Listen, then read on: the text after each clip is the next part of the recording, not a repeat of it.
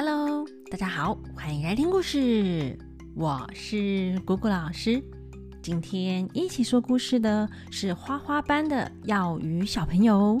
耀宇啊，两年前开始听故事，一路听到现在，《西游记》更是每集必追。听说耀宇把故事的情节通通记住了。在学校，老师呢提到了《西游记》时，还能够滔滔不绝的讲给大家听。姑姑老师啊，超感动的啦！谢谢耀宇一直听姑姑老师下回分解到现在哦。那也谢谢所有正在听故事的小朋友。姑姑老师会努力分解到最后一集的，但可能还要一段时间，因为取经之路真的很漫长啊。就让我们充满信心与毅力，陪着孙悟空他们一起朝西天慢慢前进吧。那今天《西游记》要讲的是荆棘岭。上一次讲到唐三藏他们停在一条布满荆棘藤蔓的路，唐三藏正在烦恼要怎么过去。猪八戒就说啦。这这不要紧，等我使出无敌钉耙手来，手举钉耙分开荆棘，别说是骑马，就算是抬轿子，哦，也包你过得去了。唐三藏说：“你虽然有力气，但也难一直爬下去。这条路不知道有多长。”哪有力气全都爬得完呢？孙悟空就跳到半空中去看看这荆棘之路有多长。哇，这一看不得了啊，还真是一望无际，满山遍野，密密麻麻，相连到天边呐！孙悟空看了一阵子，跳下来说：“师傅啊，这条路还真远嘞，一望无际，像是有千里那么远呢。”唐三藏听了，吃惊的说：“那这该怎么办呢？”沙悟净笑着说：“师傅别担心，我们也学烧荒的，放上一把火，把这些荆棘烧了过去。”猪八戒说：“靠，别乱讲，烧荒的必须在十月秋天的时候烧。”那时呢，草木都枯了，才好引火。那现在正是春暖花开、雨水多的时候，怎么烧得起来啊？唐三藏又担心的说啦：“啊，那该怎么过去啊？”猪八戒笑着说：“ 想要过去，还是得靠我老猪了哈。”猪八戒就念个咒语，把腰伸一伸，叫了声“长”，身体呀就长高了耶，大概有二十几层楼那么高。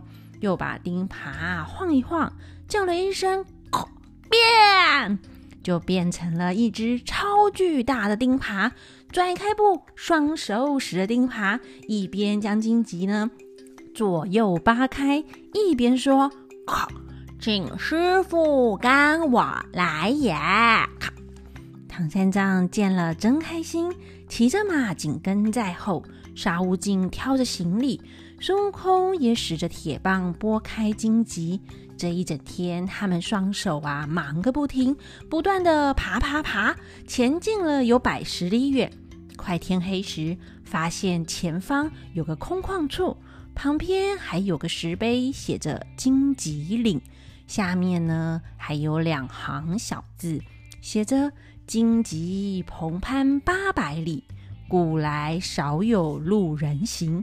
那猪八戒看了就笑着说：“等我老猪替他加上两句，就写‘至今八戒能开破，直透西方路径平’啊！”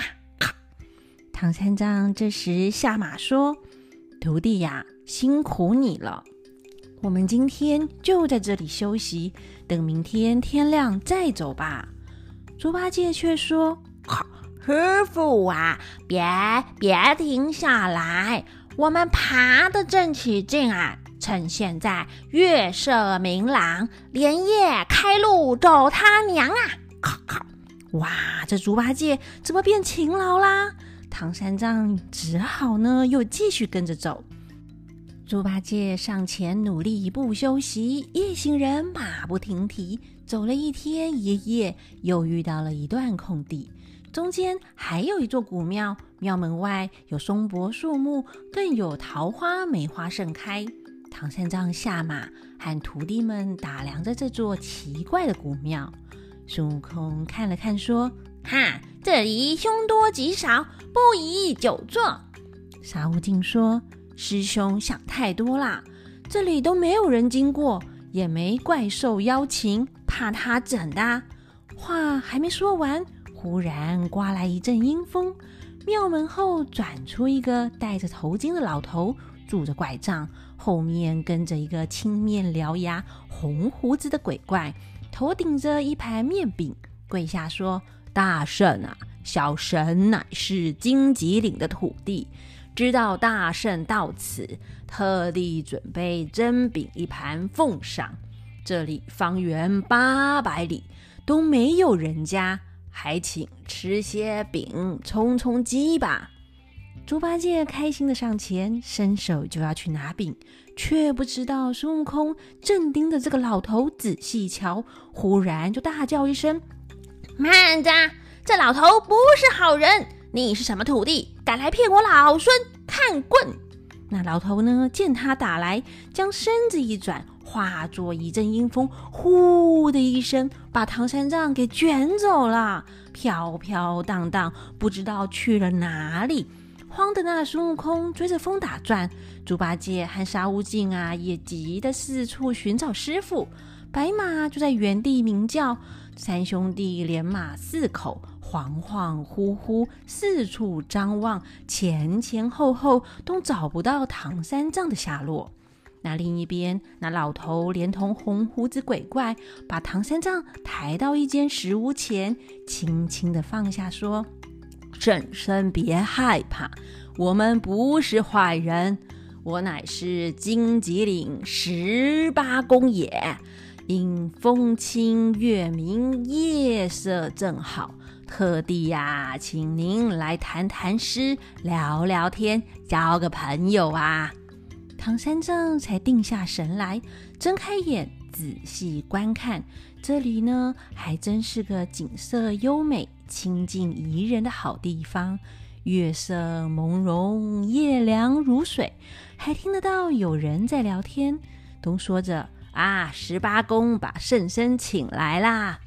唐三藏抬头观看，只见面前有三个老头，一个白脸老头，一个绿头发老头，还有一个啊看起来很谦虚的老头，穿着打扮各有不同，都过来向唐三藏行礼。那唐三藏也回了礼，十八公就笑着说：“一向听说圣僧学问好，等了这么久。”今天才能见上一面，还请圣僧啊和我们聊聊诗，谈谈佛法。唐三藏就问他们叫什么名字。十八公说：白脸的是孤直公，绿头发的是凌空子，很谦虚的啊是浮云手。十八公我呢又好静节。唐三藏又问他们年纪有多大。孤直公、凌空子、浮云手和净节十八宫各自念了首诗，都说自己有一千多岁了。每个人还介绍自己的个性，都是远离尘嚣，爱好琴棋书画之类的。唐三藏听了就说：“四位仙翁都这么长寿，果然是修行有道。难道是四号吗？”哦，这边啊，跟大家说一下。秦朝末年，有隐士东元公、夏皇公、齐礼记、陆李先生四个人，因为躲避战乱呢，而隐居在商山，都是八十几岁有学问的老人，被称作四好。那唐三藏看他们年纪大，又隐居在这里，就想到了他们。那这四个老头说：“啊，承蒙过奖过奖，我们啊不是四好，乃是深山中的四超也。大概啊是说他们四个人有四种节操吧。那他们也问唐三藏几岁了，唐三藏就念了一首诗，说自己呢四十年前出母胎，未产之时命已灾。原来这个时候唐三藏已经四十岁了耶。他简单讲了讲自己的经历，以及呢要去西天取经的事。四个老头都说唐三藏从小就在佛门修行，是真正的高僧，精通佛法，希望能够请他指教，互相交流一下。唐三藏就开始向他们讲起佛法的奥妙，大意是说要静下心来体悟佛法的真谛，无论环境怎么恶劣，都要秉持着初心坚持下去。那唐三藏讲完后呢？四老头啊，个个喜悦，收获良多，都向唐三藏谢谢。那福云手也提出自己的看法，和唐三藏交流分享。他们讲完佛法后，趁着月色美丽，兴致一来，打算一边喝茶赏月，一边吟诗作对，就邀请唐三藏进去他们的小石屋木仙庵。一进去，那个红胡子鬼怪就捧着一盘茯苓糕过来，还准备了茶水，大家就喝茶，吃起点心来。唐三藏呢，一边打量周遭的环境，这院子里呀，有泉水从石缝中流出，夜里花香飘来，摆设呢清新脱俗，处处干净无尘埃，这里就像是仙境一样。唐三藏有感而发，不自觉地念了一句诗：“禅心似月迥无尘。”就是啊，我向佛的心就像是明月一样皎洁明亮，没有半点灰尘。唐三藏都开口啦，四个老头也一人一句，轮流做起诗来。大家的文采都很厉害耶，诗越念越长，还文句优美，字字精妙。忽然觉得呢，哎呀，要当个和尚都要具备文学才华呢。那他们吟诗作对一阵子后，唐三藏就想回去了，就对他们说：“各位仙翁的诗真是精彩绝伦，承蒙各位厚爱，邀请我到此一聚。但现在夜已深，我三个小徒不知道在何处等我，弟子不能够久留。”还请告诉我回去的路吧。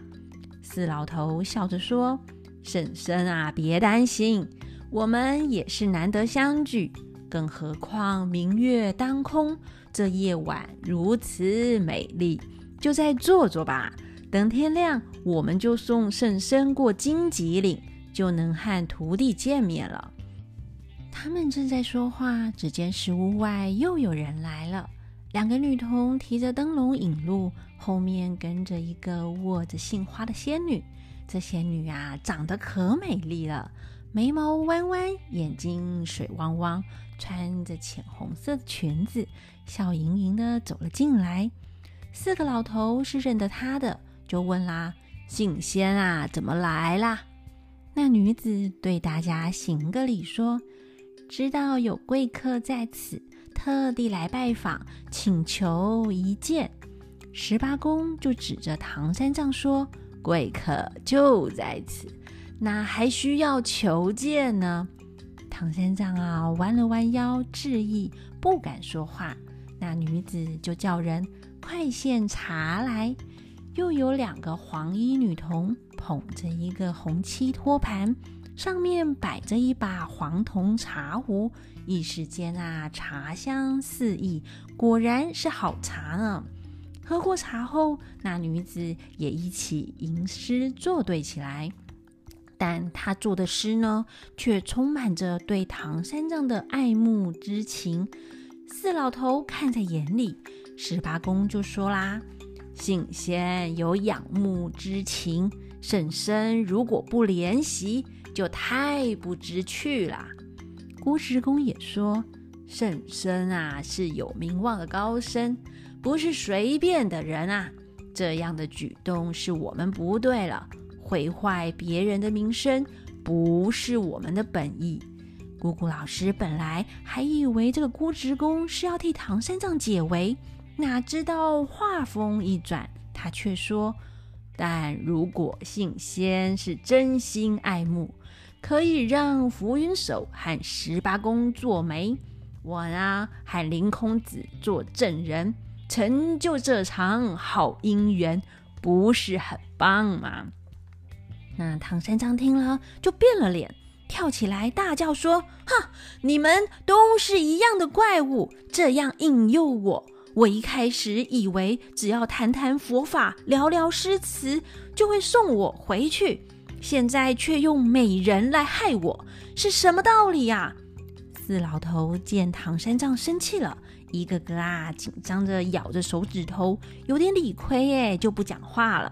反而是那个红胡子鬼怪生气的说：“啊，你这个和尚好不识抬举！